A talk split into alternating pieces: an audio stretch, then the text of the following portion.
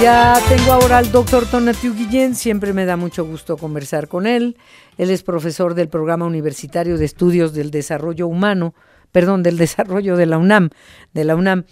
Y digo siempre porque fue comisionado del Instituto Nacional de Migración, hasta que el presidente López Obrador decidió pues que quería ahí alguien pues más afín, más a modo y sobre todo más en el ámbito político, que no ha servido mucho que digamos pero el doctor Tonatiu, si alguien sabe de temas migratorios, es él, el doctor Tonatiu Guillén.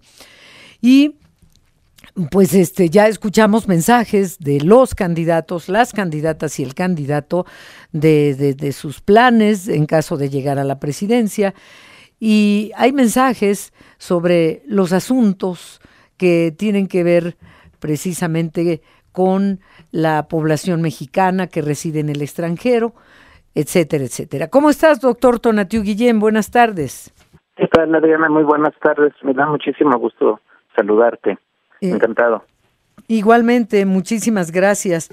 Pues eh, hay mensajes de uno y otro lado y queremos escuchar tu opinión sobre, sobre ellos, por favor. Sí, con relación a la población mexicana en los Estados Unidos, Adriana, que es algo en lo que he estado insistiendo por largo tiempo, es que tenemos una historia muy añeja de marginación, de exclusión y de incomprensión de la población mexicana en Estados Unidos. Y no obstante que son una parte sustancial de, la nación y de la economía y del piso social de México. Solo, solo hay que ver la enorme cantidad de remesas que tienen la generosidad de enviar cotidianamente y que significan muchísimo para la vida social en las comunidades del país y, y para la balanza de pagos mexicana. O sea, sin esas remesas, francamente, estaríamos quién sabe dónde. En, el, en, el, en, el, en el balance económico. Y lo que tú sabes de, de tema migratorio, eh, sería bueno que lo, que lo introyectaran y lo llevaran a la práctica las mujeres que pueden ser alguna de las dos la presidenta de México o también el candidato de Movimiento Ciudadano. Nada se puede descartar, aunque se encuentre muy, muy, muy lejano del conocimiento de la ciudadanía. En realidad es o Claudia o Xochitl o Xochitl o Claudia.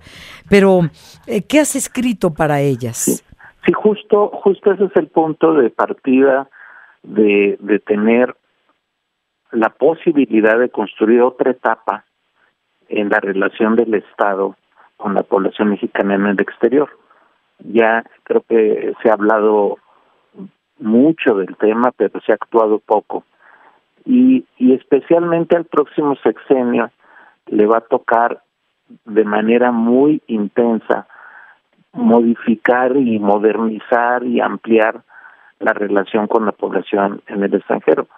Ahí, ahí te desea una larguísima historia de maltrato, pero también cambios que vuelven el asunto más complejo, porque en el año eh, 97 se, se modificó la constitución para ampliar el reconocimiento de mexicanos nacidos en el extranjero con doble nacionalidad, a, a quienes no les hemos hecho mucho caso desde entonces, pero en el año 21, eh, hace poquito todavía, eh, se reformó nuevamente el artículo 30 constitucional y se extiende el reconocimiento de nacionalidad a, a la primera, segunda y sucesivas generaciones de mexicanos nacidos en el extranjero.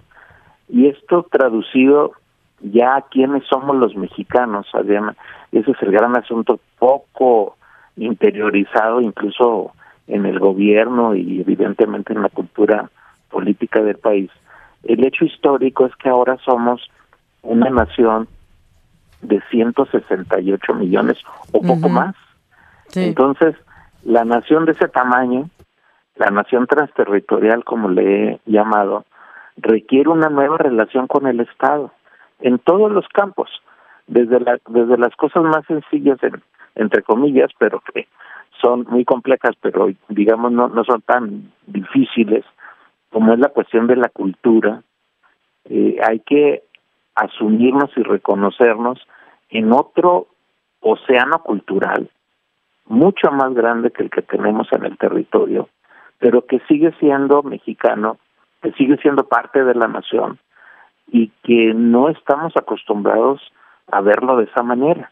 Todavía este, nos referimos a veces de, de forma peyorativa con a los mexicanos en el exterior y, y en realidad no les damos el, el valor y reconocimiento que tendría como cualquier otro nacido en el territorio, como cualquier otro de nosotros y de nosotras que, que está en el país y que requeriría el reconocimiento en ese plano de cultura y luego asuntos más complejos en el plano del derecho, en el plano, eh, por ejemplo, cómo resolver un asunto complicadísimo, que es el de la representación política. son, son millones y millones que no tienen representación política en la estructura del Estado. Entonces son grandes, grandes temas, otra etapa histórica, y yo estoy invitando a, a, que, a que nuestra reflexión política ya asuma con, con toda su plenitud la escala de la nación que somos ahora y no sigamos pateando el balón adelante a ver qué pasa. Oye, hay una parte, eh, todo esto, y te hemos buscado por por el artículo que publicaste en la revista, bueno, no en la revista, en la página de Proceso, Tonatiu Guillén. y dices que el gran cambio de México, o sea, diriges este mensaje a los candidatos a la presidencia, em, y, pero dices que el gran cambio de México no está en alguna providencial lideresa o en algún partido político, ni en alguna otra organización relacionada con los poderes públicos. Dices que el gran cambio capaz de marcar la historia procede de la población mexicana en el extranjero y de su reconocimiento e inclusión en los asuntos nacionales de mayor relevancia. Ya mencionaste algo sobre esto, pero quisiera que entraras más en detalle cuando dices son millones y millones de mexicanos que también tienen poder de decisión. Sí, sí, por favor, claro, por favor. Duda. Pongámosle el nombre el, de los mexicanos nacidos en el territorio Mm. actualmente en el extranjero, casi todos en Estados Unidos, somos 11.7 millones. Wow. Entonces, ya, pueden hacer la diferencia, ¿eh? Gigantesca. Ahora, ahora de todas maneras, se les invita a votar y a tener credencial de elector. pero no no llegan no, llegan. los mecanismos no están hechos para hacerlo eficiente ni para incluir realmente pero ese es solo votar, ¿eh? hay asuntos más complicados. Pero ahorita solo lo dejamos en el dato, somos 11.7. Dato siguiente, la generación que nació hijos de estos mexicanos, que se aproxima más o menos a otros 13 millones, ya, ya también mexicanos, también los tenemos fuera de la jugada. Y luego los hijos de estos hijos ya son otros doce y medio, otros casi trece. Qué barbaridad. Entonces ya estamos hablando de una cantidad de mexicanos impresionantes.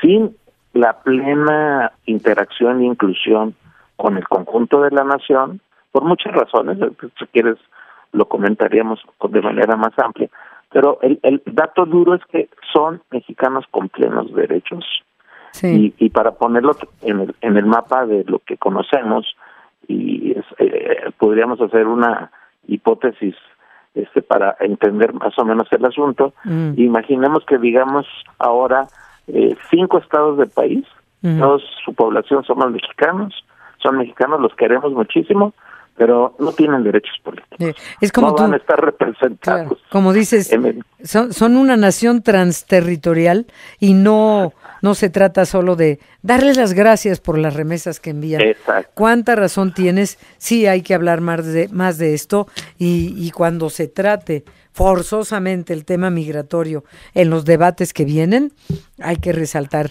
esto que tú, doctor Tonatiu Guillén, tan acertadamente plasmas en tu artículo de reforma. Muchísimas gracias, doctor. De preso, proceso, perdón, de proceso. Le agradezco Al contrario. A ti, doctor, como siempre. Muchas gracias, hasta pronto. Hasta pronto, doctor Tonatiu Guillén, especialista en temas migratorios, ex titular del Instituto Nacional de Migración.